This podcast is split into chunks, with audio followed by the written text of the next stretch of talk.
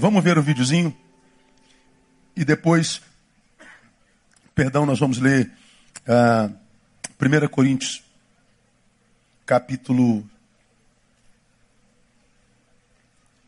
13, verso 5. Esse vídeo tem o título Vou achar Deus. Onde você vai, filho? Vou achar Deus. Ele vai comer com a moradora de rua. E faz o dia dela feliz. Volta para casa, encontrou Deus, filho. Encontrei, mãe. Encontrei. A moradora de rua vai se encontrar com a colega de rua. Preciso de dinheiro e comida. E ela pergunta: Por que você está tão feliz? Eu encontrei com Deus na praça hoje. E olha que ele é mais novo do que eu imaginava. Um sorriso. Eu sei que na cabeça de alguns de vocês, principalmente vocês que imaginam que conhecem a Deus, mas não conhecem nada, conhecem a religião. Você começa a construir teologias sobre isso e achando que esse vídeo é absurdo. Mas não é não, só você partir do princípio do, do, do, do, seguinte princípio. A Bíblia diz que Deus não habita em templos feitos por o quê? mãos de homens. Se Deus não habita em templos feitos por mãos humanas, então eu não posso chamar esse lugar de casa de Deus. Sim ou não? Então chamar a igreja prédio de casa de Deus é pejorativo. É um vício de linguagem. Deus não habita em prédios feitos por mãos humanas. Se Deus não habita em prédio feito por mãos humanas, em qual prédio Deus habita? Deus habita em prédios feitos por suas próprias mãos. A Bíblia diz que nós somos, eu e você, somos um templo. Templo de quem? Do Espírito Santo. Onde é que Deus habita? Aonde? Diga em mim. Diga para quem está do seu lado: Deus mora em você. Amém ou não? Pois bem, se eu quero encontrar Deus, se eu quero achar Deus, para onde eu devo ir? Eu devo ir para a igreja? Ou eu devo ir para a Aline? Aonde que eu acho Deus? No prédio ou no outro?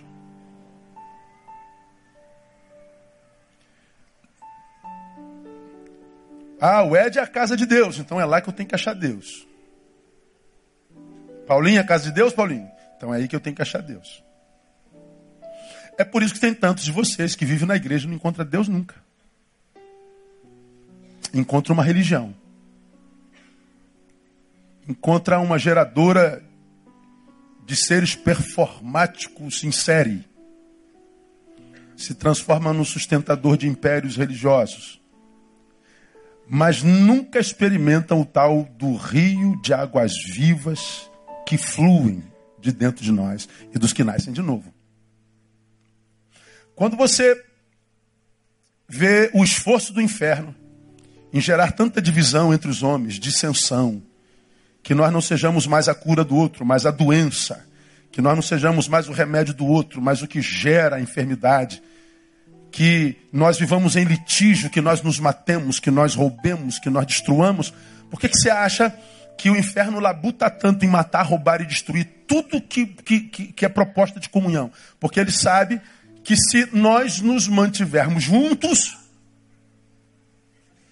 Que isso? É o quê?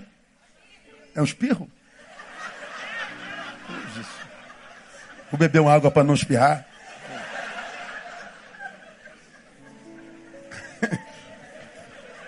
Glória a Deus. É saúde, está botando para fora, né, irmão? Desintoxicação. Pois é, por que, que o diabo, por que, que o inferno trabalha tanto a nossa dissensão? Porque ele sabe que quanto mais separados uns dos outros, mais longe de Deus nós estamos. Quanto mais longe de você, mais longe de Deus eu estou. Quanto mais longe de mim você está, mais longe de Deus. Quanto mais longe do seu marido, quanto mais longe da sua esposa, quanto mais longe do seu filho, mais longe de Deus você está. Por isso a solidão espiritual pela qual passa essa geração, que a despeito de formarem a nação ou a maior nação cristã do Brasil, do mundo, do planeta, é também uma das nações que vive um dos piores índices de desenvolvimento humano do planeta. É por isso que, embora sejamos a maior, país, um país, maior, maior nação cristã do planeta, vivamos o maior dado de, de, de, de, de suicídio do planeta, ou, na verdade, o oitavo. Nós vivemos maior, um dos maiores índices de corrupção, de ausência de qualidade de vida. Somos, como vamos falar na quarta-feira que vem, o, o, mais ansioso do planeta. Somos o quinto mais deprimido do planeta. Vivemos as piores taxas de tudo, embora nós sejamos o maior país cristão do mundo. Porque o cristianismo do Brasil não gera vida no brasileiro. Por quê? Porque nós estamos separados uns dos outros.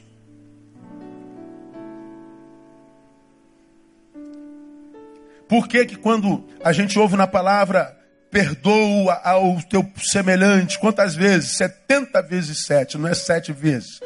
Perdoa. Por quê? Porque quando você perdoa, você abre de volta o canal de Deus para a tua vida. Quando você perdoa, quando você ressuscita o outro no teu coração, você deixa de ser um túmulo, porque se ele morreu em você, mas ainda exerce poder afetivo contrário contra você, você carrega o túmulo dele dentro de você e por isso você adoece. Como você se tornou num túmulo, você carrega a morte dentro. Deus não é Deus de mortos. Quando você perdoa, você ressuscita o outro em você e o Deus da vida retorna para você. Por isso que as trevas labutam para que a gente não perdoe. Faz com que o nosso ego infle e a gente diz: nunca, pastor. Pois é. O teu ego venceu e você todo perdeu. Porque quem perde para o ego, perde para o pior inimigo que se tem. Então, vou achar Deus, mãe. Ah, ele achou Deus. Esse vídeo me abençoou demais. Aí a gente vai lá em 1 Coríntios capítulo 13, onde Paulo fala sobre a suprema excelência do amor. E ele faz uma definição do amor tremendo. Você já me viu pregar sobre esse texto centas vezes, né? E eu nem sei quantas vezes eu já preguei sobre 1 Coríntios capítulo 13. É um dos textos mais lindos da Bíblia, inequivocamente, indiscutivelmente. Ah, a gente estava lá na igreja do Kleber Lucas, na, na palavra do Caio Fábio, agora na, essa semana aí, não sei que já foi. E o, o Kleber cantou a, a, esse capítulo com a letra do, do Legião Urbana, que coisa linda, né? É bonito demais e a, o, o, texto é maravilhoso, fala sobre a suprema excelência do amor. E nos versículos 4, 5 e 6, ele faz uma definição de amor poética e linda, todavia espiritual, onde ele diz: o amor é sofredor, já falamos sobre isso. Nós não, a gente não sabe sofrer, o sofrimento nos deforma. O pai falou assim: meu, meu, meu, meu, minha relação com, com Deus foi litigiosa porque eu não soube lidar com a morte da minha mãe. Aconteceu quando meu pai morreu, já contei essa história aqui. Por quê? Porque a mãe morre, a gente sofre. Quando sofre, Deus muda na nossa frente. A gente não sabe lidar com o sofrimento. Como é que a gente suporta sofrimento? Quando tem amor no coração, quando o amor chega e o sofrimento chega junto, porque não tem como passar pela vida sem sofrer. No amor, a gente vence o sofrimento. O amor, diz lá, é benigno. Nós não, nós somos maus. Somos perversos. Não, não sou mal, não, pastor. Não é uma obra que você não é. Você não sabe que é mal. Então você é um malvado mal informado a respeito de si mesmo. É só você ver o que sente quando você abre o jornal e diz assim: polícia troca tiro com assaltante e morreu três deles. O que, que você sente? Ah, que peninha, morreu os ladrões, cara, Jesus, mais almas sem Jesus. É o que você sente? Ou você diz, foi tarde, menos um miserável. Pena que foi só três. Isso é mal. Jesus é quem diz: se vós, sendo maus, sabeis dar coisas boas aos vossos filhos, quanto mais vosso Pai Celestial. Quem diz que eu sou mau não sou eu, é Jesus de Nazaré. Agora, como é que então eu consigo produzir bondade, pastor? Por causa do amor. Tira o amor de mim, o que sobra é o monstro. O amor não é invejoso. Nós, pelo amor de Deus, a gente sofre mais com o sucesso do outro que com a nossa desgraça. Você já aprendeu o que é inveja? Na inveja não é querer ter o que o outro tem, é querer que o outro perca o que você não tem. Eu não quero teu marido, irmão, eu quero que você perca o teu. Eu não quero uma família linda igual a tua, não. Eu sei que eu não tenho condições, eu quero que você perca a tua. Eu não estou chateado porque eu estou sendo mandado embora. Por que, que ele não foi também? Eu não estou chateado, pastor, porque eu não cantei nesse domingo. Quero saber por que, que ele cantou. É inveja. Como é que a gente vence essa inveja maldita, diabólica, que sofre com, com alegria alheia e que muitas vezes se regozija com a tristeza alheia? Só no amor. O amor não se vangloria. Nós, pelo amor de Deus. Você come sardinha, rota o quê? Pelo amor de Deus. É só você ver teu Facebook, cara. Tá todo mundo se sentindo feliz, tá todo mundo se matando, todo mundo tomando Rivotril, tá todo mundo em crise do casamento, um monte de, de, de índice de divórcio da história, e tu vai no Facebook, é o um mundo perfeito. Se sentindo feliz, mentira, isso é vanglória. Falei na semana passada, eu atendi uma pessoa que tentou suicídio.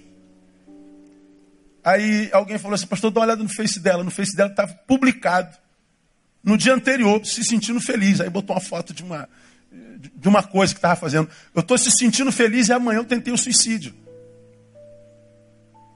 Como preguei de manhã, os que a gente admira, por causa da imagem que vende, se conhecêssemos sua essência, deles teríamos pena. Essa imagem que você vende, que eu vendo, se as pessoas soubessem da nossa interioridade, teriam pena de nós. Vanglória. Não se ensoberbece. A gente fala o tempo inteiro, sabe com quem você está falando? Não se porta inconvenientemente. Vai na festa dos, dos outros para você ver. O nego botando salgadinho no bolso, essa coisa toda, é um negócio terrível. Você não respeita espaço de ninguém. Cara, você quer, você quer ver inconveniência no trânsito. Como eu já falei, o trânsito é meu lugar de pecado, irmão. Eu não dirijo porque eu peco. É, se torna maior do que eu, cara. Eu, eu venho de lá para cá para a igreja, quando chego naquele Carrefour, cara, o cara faz a terceira fila, cara. Eu tenho vontade de cometer um, um, um, uma desgraça. Aí quando aparece o cara que ainda faz a quarta fila para entrar na Nogueira, aí eu vou descer desse carro e tem uns miseráveis que faz a quinta fila. Falei, Deus, manda fogo nesse miserável e mata ele de uma vez. Claro que eu não peço, eu não oro isso, mas que dá vontade. Ah, dá. Os espertinhos, como eu odeio os espertinhos que são inconvenientes, que não respeitam direito de ninguém. Você faz a terceira fila ali, irmão? Odeio você, irmão.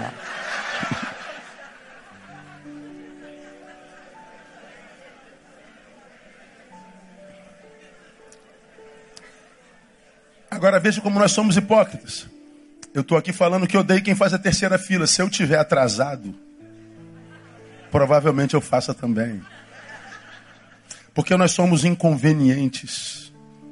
A gente só se porta com conveniência se a gente tiver batizado no amor. O amor não se irrita, nós. Eu sou de um tempo que a gente dizia, cara, esse cara tem pavio curto. Hoje a gente nasce sem pavio. O que, é pavio mesmo, pai? Não, você não vê mais isso no, chip, não, filho. Isso aí não existe mais, não. Vai lá e quebra tudo mesmo. Eu, eu, a gente está com, com nervo à flor da pele. A gente vive iracundo, irritado. Não suspeita mal. A gente não confia em ninguém. Nós somos exatamente o oposto. Não se regozija com a injustiça. Nós somos o agente de injustiça. Não, mas se regozija com a verdade. Nós somos mentirosos crônicos. Então a única forma, como eu já preguei aqui, de me livrar da minha pior parte é amando. Se tiro o amor de mim, eu estou mergulhado na pior parte da minha existência. Por isso que Paulo diz que sem amor nada serei. Se tiro o amor que sobra em você, essa desgraça que você é. Só sai alguma coisa boa do ser humano quando o ser humano tem um pouco de amor de Deus no peito. Tira o amor de Deus, tira o Deus que é amor. Que sobra é essa sociedade que a gente está vendo aí. Que não tem como melhorar se não for pelo amor de Deus. Agora, a definição com a qual eu quero me prender nesses minutinhos, a gente termina no horário, também está no versículo 5 que diz que esse amor não busca os seus próprios interesses. Já fiz um sermão só nesse texto aqui. Essa é uma definição maravilhosa do, do, do, do, apóstolo São Paulo pelo Espírito Santo. Ele diz: além do amor te livrar, Neil, da tua pior parte, ele tem uma, uma, uma coisa maravilhosa. Ele é um amor que não permite que você busque seus próprios interesses. Ou seja, é um amor que busca, é um amor que está em movimento, é um amor que não se permite tomar pela inércia, mas é um amor que busca, só que nada que é seu, ele está sempre preocupado com o outro.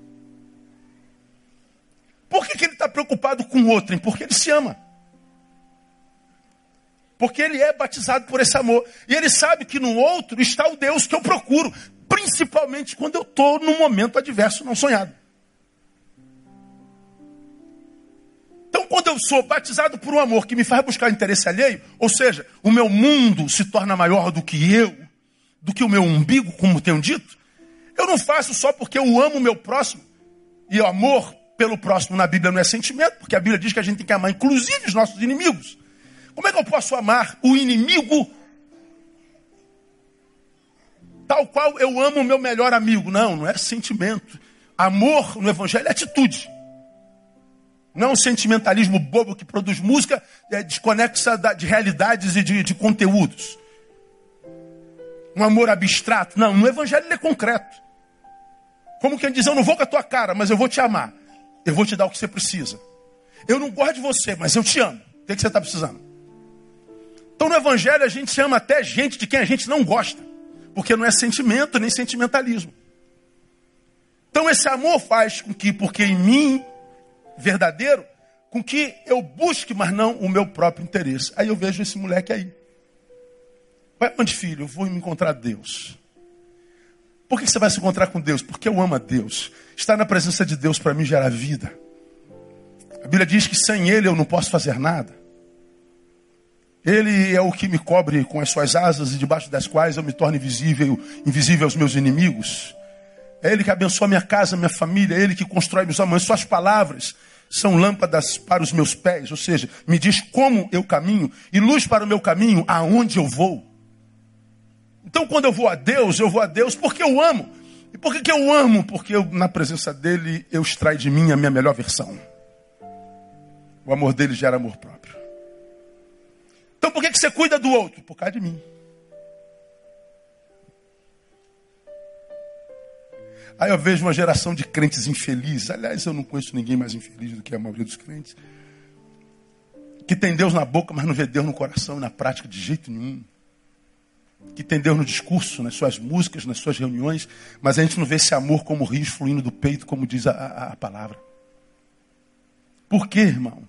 Se eu estou na casa de Deus completamente, é porque eu excluí o outro de, da minha existência. Esse menino incluiu. E eu tenho a mais plena certeza que quando ele está sentado naquela praça com aquela moradora em situação de rua, ele está prestando o maior culto de adoração a Deus. Eu tenho certeza que naquele banco Deus estava presente, recebendo aquele louvorzão. Agora, será que quando a gente está sentado aqui nesse banco cantando músicas, Deus está recebendo mesmo a nossa adoração? Será que é a adoração mesmo? Quando a gente abre a boca para cantar,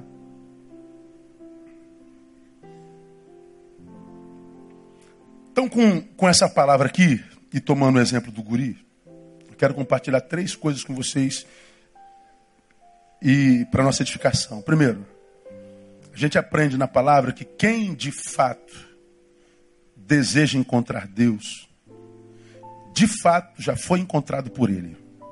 Repita comigo: quem de fato deseja encontrar Deus, de fato já foi encontrado por Ele. Você tem fome e sede por Deus? Amém ou não? Por que, que você tem fome e sede de Deus?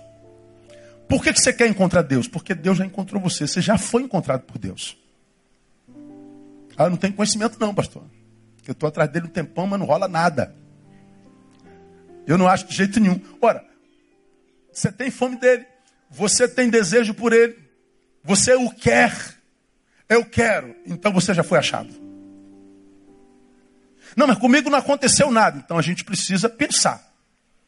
Por que, que eu digo que quem de fato busca Deus, quem de fato deseja encontrar Deus, já foi por ele encontrado?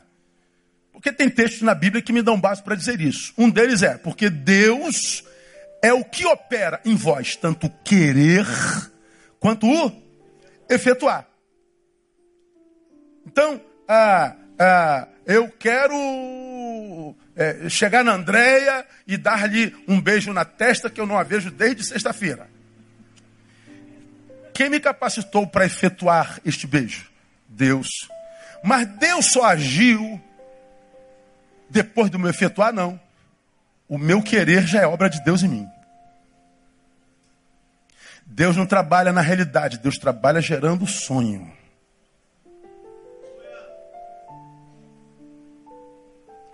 Você quer achar Deus? Quero. Quem é que opera o querer? Deus. Então Deus já está operando na sua vida. Mas então por que, que não acontece comigo, pastor? Calma. Deus é o que opera em vós tanto querer como efetuar. Se eu quero verdadeiramente, eu só quero porque Ele quis que eu quisesse. Vou repetir. À luz desse texto, eu digo: eu, se eu quero, só quero porque Ele quis que eu quisesse. Ele operou o querer em mim.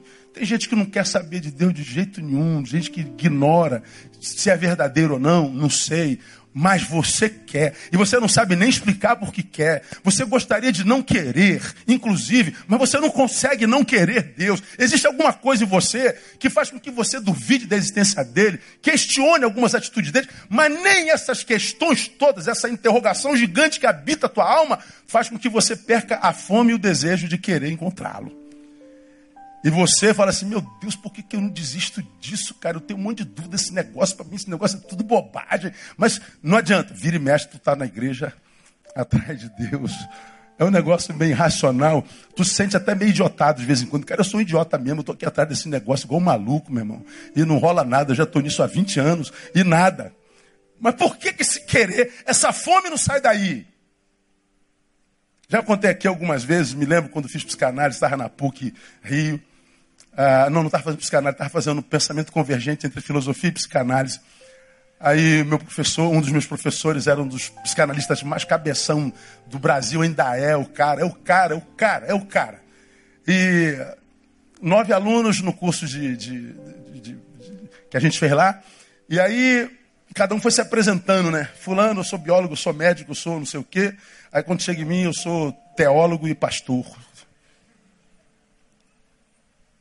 Pastor, eu sou pastor. Desculpa aí, tá? Mas sou. Fazer o quê? Deus fez isso. O que, eu posso fazer? Não queria não, mas ele insistiu. Eu tô aí nessa vibe, né? Deus proibido aqui. Não, Deus proibido foi no outro curso. Ficaram bolados como que um garoto, teólogo, poderia fazer o tal do curso. Por causa do seu conteúdo. Quem conhece lá, vê lá. Depois você busca ver o que é isso. Eu me lembro que o curso foi desenvolvendo, desenvolvendo, desenvolvendo. O menino foi se destacando na turma, o tal do pastor. As suas colocações, a sua visão de vida, a sua análise de, de tempo, a sua a visão sobre psique. Eu me lembro como se fosse hoje, num, numa, numa das, das, dos intervalos de aula, eu fiquei conversando com o professor. Eu fiquei na sala, eu não fui lá para fora. Ele falou assim, Neil, Tu é pastor mesmo, cara? Desse que acredita em Deus, diabo, inferno, demônio. Tu acredita nessa parada mesmo? Sério? Tu tá de sacanagem comigo, fala a verdade. Não, não, sou sim, professor. Eu sou pastor daquele de púlpito que pega microfone, fala glória a Deus, aleluia, amém, expulsa demônio acredita no inferno, no diabo, em anjo, acredita nessas paradas. Cara, como é que pode um negócio desse? Cara, você é um cara inteligente pra caramba. Você acredita nessa besteira, cara? Que, que idiotice. Eu não entendo, cara, você acreditar num negócio desse. Eu perguntei para ele assim: você acredita no quê, cara? Ah, eu acredito na reencarnação, brother. Acredito na, na evolução, da, da, da, da, na mente psicose. Falei, pô, cara, que legal, né? Eu falei, tá tudo certo, cara. Você crê no que você crê eu creio no que eu creio, tá tudo bem, a gente fica amigo, não tem problema nenhum, não. Como é, cara, porque a gente vai evoluindo, né, cara? A gente vai evoluindo, evoluindo até se transformar um eu com todo, um eu impessoal. Tal, não sei o quê. Eu falei, pô, não tá tranquilo, cara. Tá beleza, você crê nisso aí e tal. Porque se, se você tiver certo, problema nenhum para mim não, tá tudo certinho. Porque eu creio em Jesus, Jesus fala assim, cara, você tem que amar o teu próximo como a ti mesmo. Trata bem a ele. Seja generoso, seja bondoso. Seja o melhor pai, o melhor filho, seja o melhor marido, seja amigo de todos. Passe pela terra de modo que a terra perceba a tua presença. Ama, compartilhe o pão, seja sal, seja luz.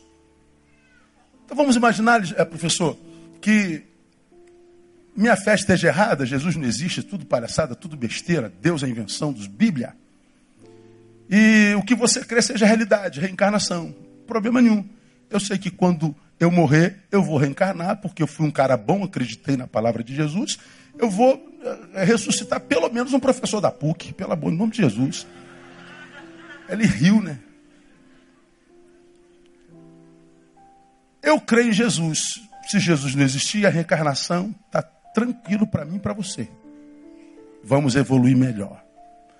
Eu perguntei para ele assim, mas agora vamos imaginar, Alexandre, que errado seja esse negócio de reencarnação e tal que Jesus seja o único caminho para Deus e que quem não estiver nele se perde mesmo.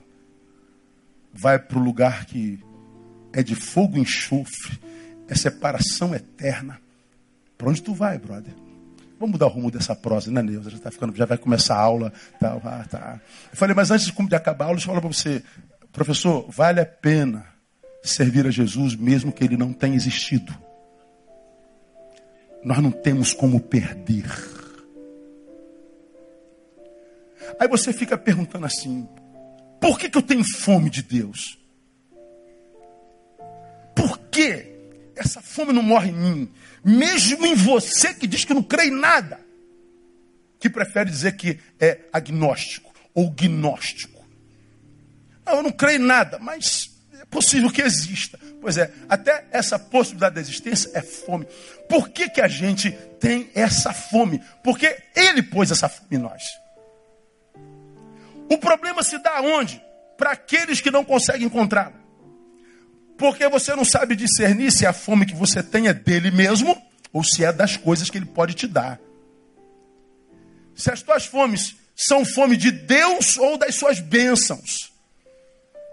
Se você tem interesse nele ou nas coisas dele. Se você pode vir a ser uma noiva apaixonada por ele ou pelas coisas dele. Se você é uma noiva real ou uma noiva que quer lhe dar o golpe do baú. O que, que acontece? Muitos dizem ter fome de Deus, não encontram nunca porque o que querem não é Deus, são suas coisas. E aí, ainda que busquem a Deus, porque equivocados, não acham. Porque você não quer, você quer o que ele tem, o que ele dá. Então, eu daria um conselho é, para você. Ah, há quem diga querê-lo, mas o que se quer mesmo é o poder dele, é a bênção dele ou a graça dele. Então, cuidado quando você o busca, quando está doente, por exemplo.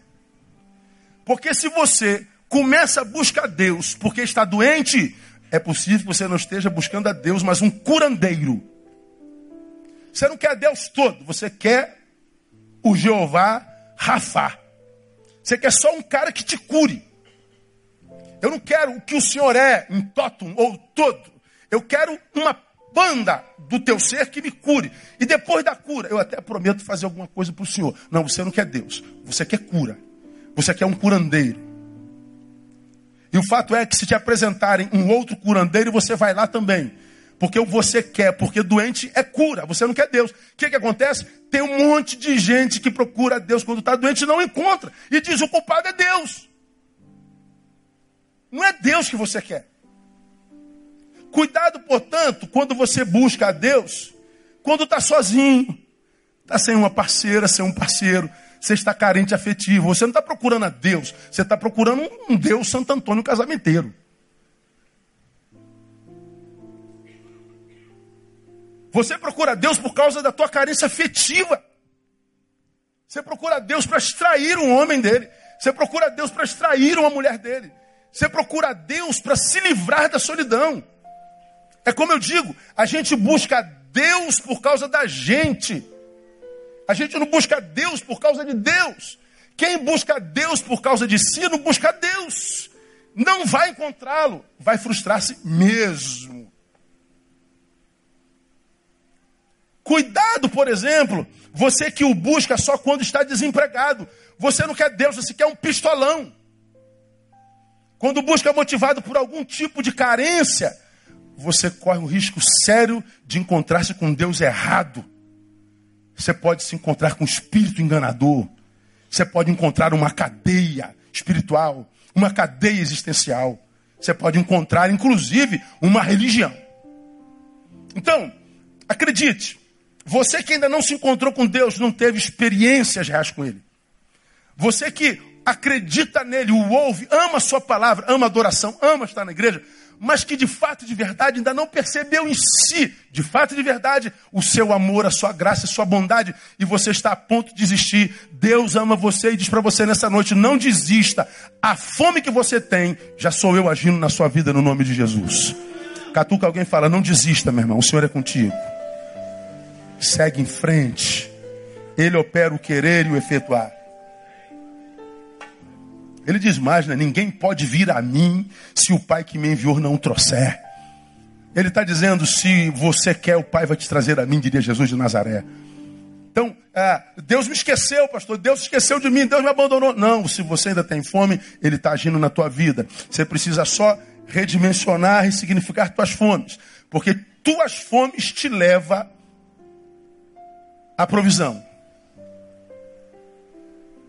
Tuas necessidades te levam àquilo que a supre. Se a tua necessidade é só de cura, tu vai parar num curandeiro que tem nada a ver com Deus. E Deus pode, inclusive, te curar. Mas quando ele se manifesta a você, ele vai todo. Ele não libera uma parte do que ele é. Quando a gente busca uma parte de Deus, nós estamos cismando Deus. Nós estamos produzindo nele um reducionismo e ele não se permite. Vai se frustrar mesmo. Mas que ele já está operando em você, ele está. Ah, ele. Hoje tua vida começa a mudar. Guarda essa palavra no teu coração. Segunda realidade são três. Quem se encontra com ele de fato e de verdade, não muda necessariamente a religião, muda o espírito com o qual caminha pela vida. Quem se encontra com ele de fato e de verdade, não muda necessariamente a religião, muda o espírito com o qual caminha pela vida. Me encontrei com Jesus. Bom, para da nossa fé, se encontrou com Jesus, vira Bíblia, vira crente. Na nossa cabeça só tem gente de Deus na nossa religião. Agora pensa, crente, pensa comigo. Imagina se o povo de Deus fosse só o crente mesmo. Como é o crente hoje? Fala a verdade. Nem crente gosta de crente.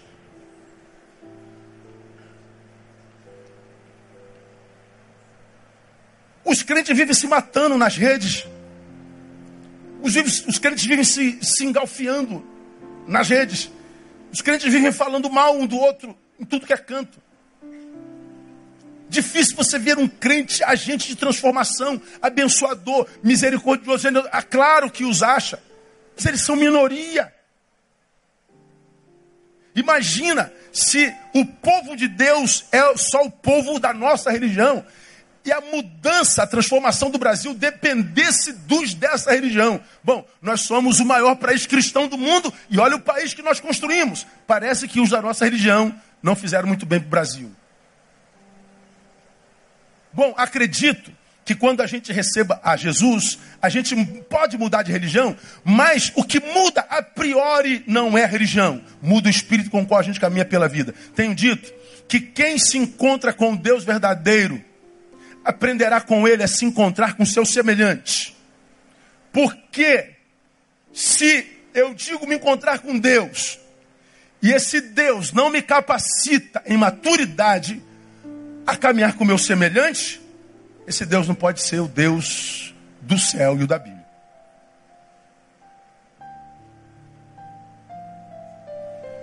Porque foi ele lá na, na nossa origem edêmica, lá no Éden, lá na Gênese, que vendo Adão sozinho, olha para Adão e pronuncia a sua irreversível ou seu irreversível diagnóstico. Não é bom que o homem esteja o quê?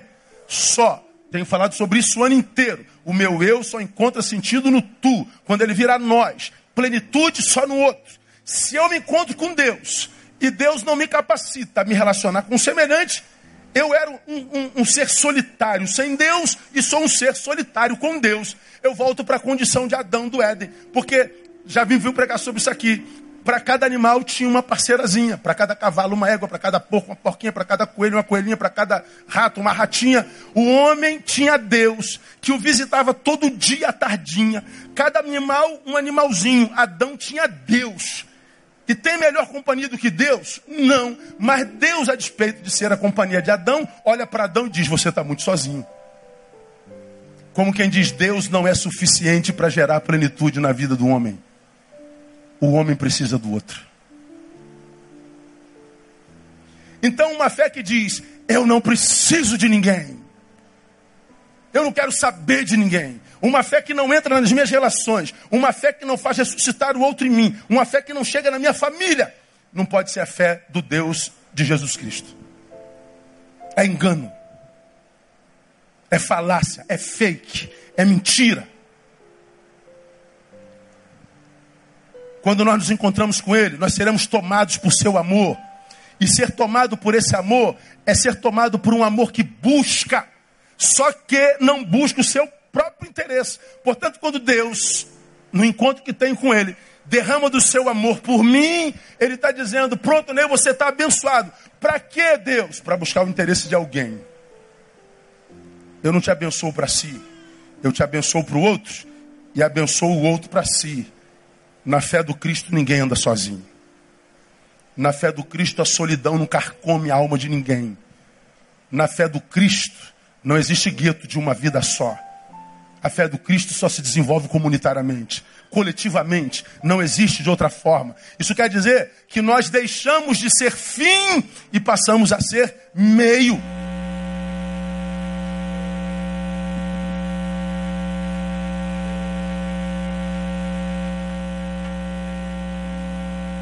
Som, tem som. Adivinha aí. Deixamos de ser fim para nos tornarmos meio. Esse amor, o de Deus, já falei sobre isso aqui quando preguei nesse texto numa outra vertente. O que, que ele faz conosco? Esse amor muda o eixo existencial da vida de quem o possui. É o eixo mesmo, aquele eixo que sobre o qual a gente existe. Ele muda esse eixo. Como eu expliquei aqui, quando o homem não conhece a Deus, e nem o seu amor de fato e de verdade, a sua existência gira em torno de si mesmo. Tudo que eu faço é para mim. Tudo que eu construo é para mim. Tudo no que eu me desgasto é para mim. Tudo que mim. Eu sou o fim da minha existência. Eu sou a razão da minha existência. Eu sou o alvo único da minha existência, eu sou o objetivo único da minha existência. Pois é, porque você não conhece o amor de Deus. Quando o amor de Deus entra, ele muda o eixo existencial da nossa vida. Aí o nosso trabalho, o nosso esforço, a nossa existência não vai gerar mais em torno dos nossos interesses, não vai mais gerar em torno do nosso umbigo quando o homem é batizado nesse amor, seu eixo existencial muda. Ele continua trabalhando, ele continua se esforçando, só que não mais em torno do si mesmo. Ele agora é um eu que ressuscita na sua vida o tu, e ele agora vive, vive o nós que nós falamos. Porque se o Deus que você busca não muda o eixo da tua vida, você não achou Deus, cara. O moleque acorda de manhã e diz assim: mãe, vou buscar Deus. Ele tem um projeto. E quando ele acha Deus, ele diz que despertou um sorriso na vida de um ser humano. Aí, como preguei aqui alguns meses atrás, Galatas 6,2, eu comecei pregando dizendo assim: quantos querem de fato e de verdade cumprir a lei de Cristo? Qual crente que não quer cumprir a lei de Cristo, né? Não é a lei de Moisés, é de Cristo. Bota aí, painel, Galatas 6, 2. Quantos querem cumprir a lei de Cristo? Todo mundo quer cumprir a lei de Cristo. Todo mundo quer ser um filho no qual ele tenha prazer. Aí a gente imagina que cumprir a lei de Cristo é cumprir a lei de Moisés. Cumprir a lei de Cristo é só severidade para um corpo. É só mergulhar em doutrinas proibitivas. Vem o apóstolo Paulo e diz: Leia comigo, por favor. Levai as cargas uns dos outros e assim? Vamos mais uma vez?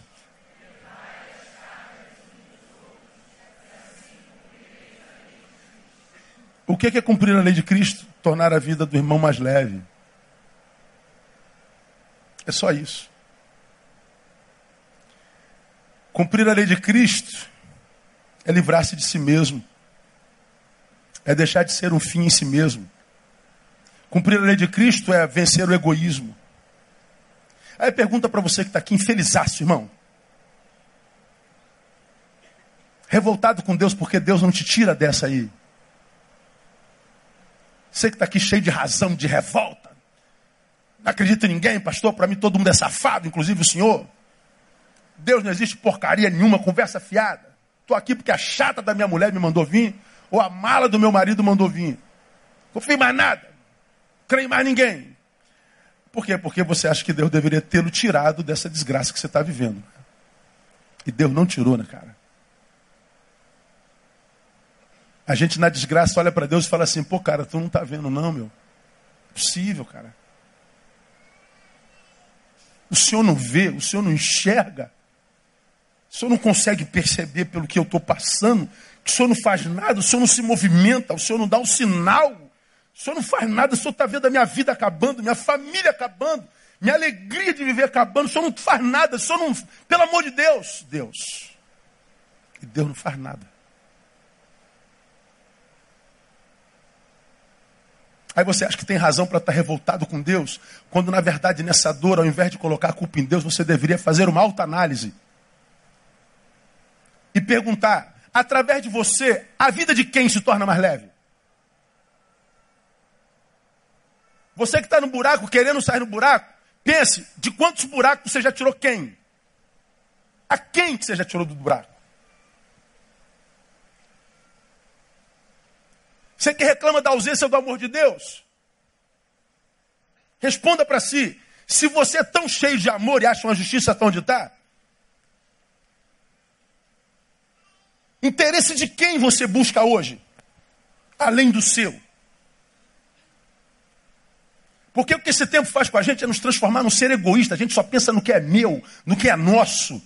A gente abre mão de vocação, a gente abre mão de talento, a gente abre mão do privilégio de servir, de ser caminho de Deus no caminho para alguém, para viver a nossa porcaria de vida. A gente não abre mão do nosso confortozinho, da nossa prosperidade. Deus nos deu talento, sabedoria, capacidade, tudo enterrado para viver o nosso mundinho umbigal.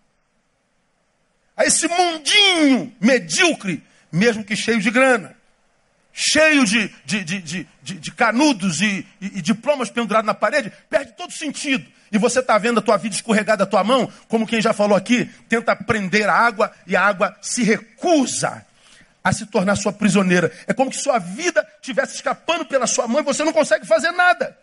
E diz: Deus é o culpado. Não, Deus não é o culpado, o culpado é você. Porque Deus te deu uma vida tão preciosa e essa vida parou em você não flui mais em direção a ninguém. Está aí nesse mundinho. Há pessoas na nossa igreja que nunca fizeram absolutamente nada na igreja. Nada. Está aí há 10 anos, nunca fizeram nada. E eu não tenho nada a ver com isso. O nada que não fizeram não atrapalharam a igreja de fazer o tanto que faz. Mas o que você faz quando não faz nada é abrir mão da alegria de servir e de ser rico na vida em Deus, em graça e verdade. Quando você não faz pelo outro, é por você que você deixa de fazer. Você deixa de estar semeando para o teu futuro. Aí a vida vai vindo derrocada assim, ó. Você está no lugar do teu sonho. Você queria passar nesse, não queria, passou. Está ganhando o triplo do que ganhava quando estava lá pedindo a Deus para estar nesse lugar, não está? Pois é, nesse lugar você está mais infeliz do que quando orava para estar nesse lugar. É porque quando chegou nesse lugar deixou de ser quem era. E agora você está em processo de decadência. A única decadência que não tem é financeira, mas familiar, emocional, afetiva, biológica, tudo decaindo. Porque é, pensa se encontrar com Deus, mas o espírito com o qual caminha pela vida não pode ser o de Deus. Porque o que o espírito de Deus faz naquele que ele alcança com seu amor é fazer com que esse eu não viva mais para si, esse eu viva para o outro. Esse amor de Deus muda esse eixo existencial. Levai as cargas uns dos outros. Quando Jesus, questionado sobre qual é o grande mandamento da lei, perguntaram em Mateus capítulo 22, 36, querendo pegá-lo,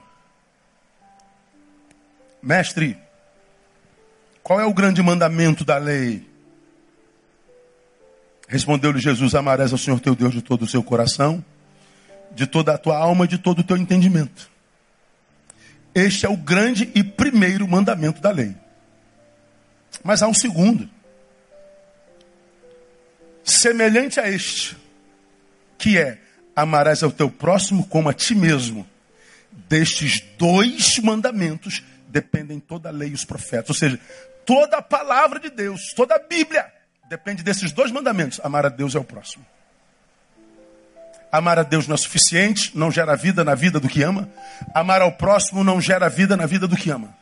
O que gera vida e plenitude na vida de quem ama é quando a gente ama nessa geografia da cruz. Amor a Deus é amor para o nosso semelhante. É quando nós estamos na vida não para nós. Quando a gente passa pela vida entendendo que o meu dom é meu, mas não é para mim é meu, mas não é para mim. Então você que está aqui, meu irmão, ame-se nessa noite no nome de Jesus.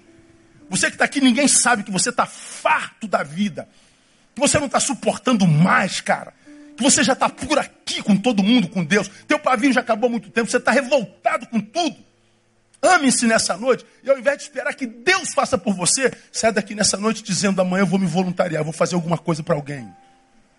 E você vai ver que para fazer para alguém, você precisa da ajuda de Deus. Mas porque você se predispôs a fazer, Deus baixa em você e te ajuda a fazer no nome de Jesus. Quem vive para si, perdeu o direito de viver. Guarda essa palavra.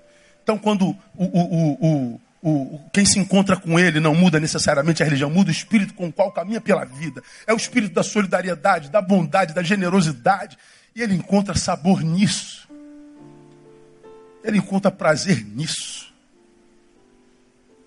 Como é bom, cara, você chegar num lugar onde tem pobreza, por exemplo, e você leva uma cesta básica, uma coisa básica, para a gente é básico, e você vê aquela família chorando na tua frente, poxa, muito obrigado pela tua expressão de amor. E aquilo foi um, um cisco de amor, porque você poderia ter dado 35 cestas básicas daquela ali, não ia te fazer falta. Mas aquela alegria que aquela família pobre expressou, aquela lágrima, você já aprendeu? É o teu louvor a Deus, porque você gerou aquela lágrima de gratidão. Você gerou aquela lágrima de alegria. Você gerou aquela lágrima de esperança. Aquela lágrima de alegria e esperança é o teu louvor a Deus. Quando eu desperto esse louvor a Deus através do serviço que eu presto ao próximo, Deus me acha. Porque Deus procura adoradores. Então, você quer encontrar Deus? Quero, pastor. Já sabe que não é aqui. Aqui você pode encontrá-lo por causa desse irmão do lado de quem você está sentado.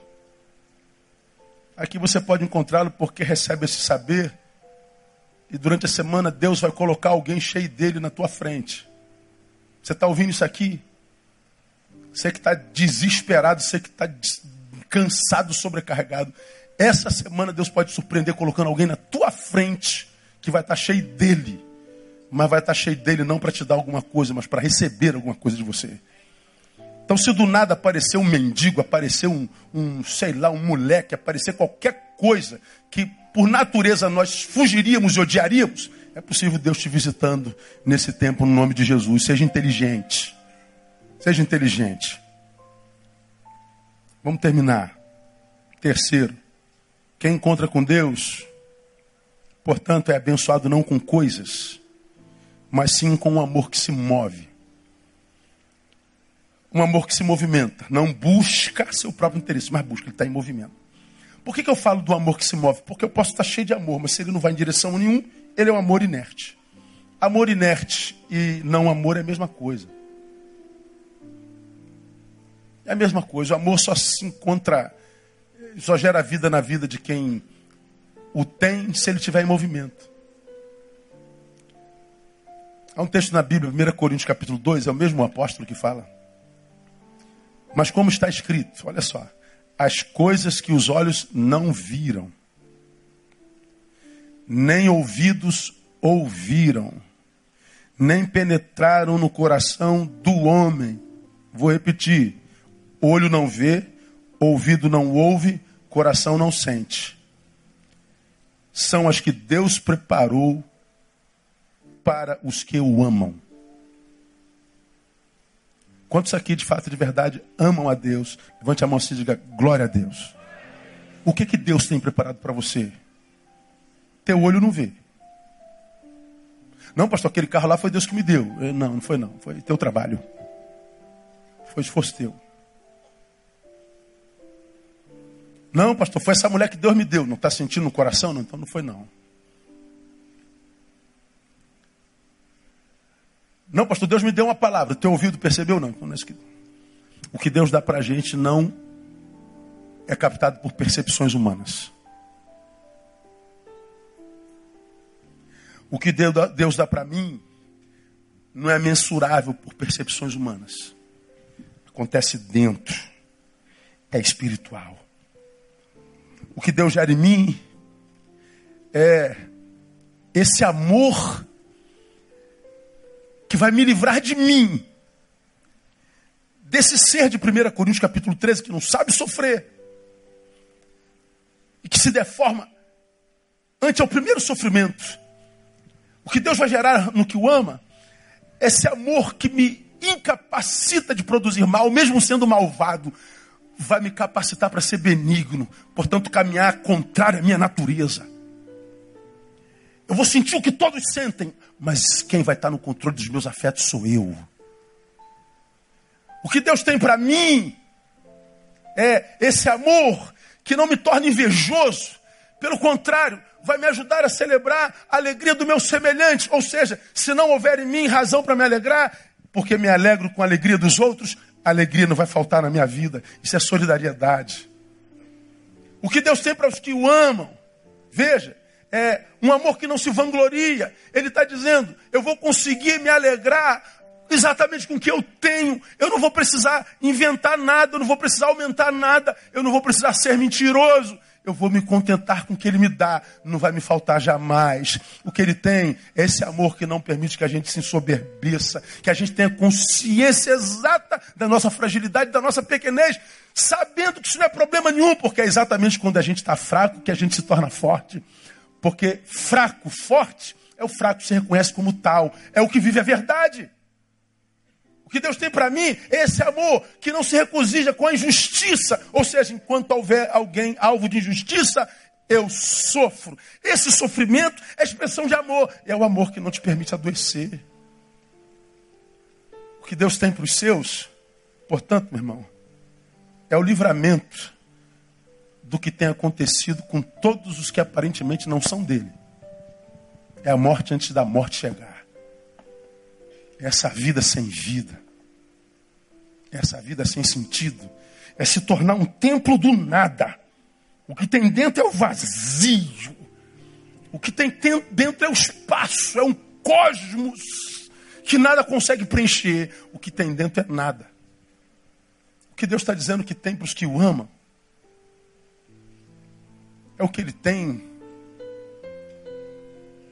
que capacita a gente de remar contra essa maré que tem transformado a gente na doença do outro, no assassino do outro, no algoz do outro, que vive em litígio o tempo inteiro, que vive se machucando o tempo inteiro, que vive se arrebentando o tempo inteiro. Ele está dizendo que ele tem para mim é vida e vida com abundância. Como você me tem ouvido falar há muitos anos não é vida com abundância de coisas. É vida abundante, independente das coisas. Se você tem muita coisa, vai ter muita vida. Se você tem pouca coisa, vai ter muita vida. A tua vida não vai depender das coisas que possui. Porque as coisas que a gente possui, possui hoje, amanhã pode não possuir mais nada. Não há vida fora desse amor. Então eu queria que você saísse daqui nessa noite olhando, por exemplo, desse moleque. Mãe, eu vou achar Deus ele acha Deus numa moradora de rua. A moradora de rua volta para a amiga e diz: Eu achei Deus na vida de um menino. Que nessa semana Deus se manifeste a você através de uma casinha humana dessa que ele construiu para habitar. E que ao encontrá-lo, esse encontro possa mudar você completamente. E que ao invés de fazer de você um destrutor de casas espirituais, porque toda vez que você mata uma pessoa, seja nos teus afetos, seja com palavras de maldição, seja com críticas destrutivas, você está matando alguém, você está matando uma casa onde Deus habita, você está cometendo suicídio. Quer encontrar Deus? Ressuscita o outro na tua vida. E você vai ver que a tua vida muda completamente. Que Deus, que habita em nós, mude a tua vida a partir dessa noite no nome de Jesus. Amém, amados? Vamos aplaudi-lo.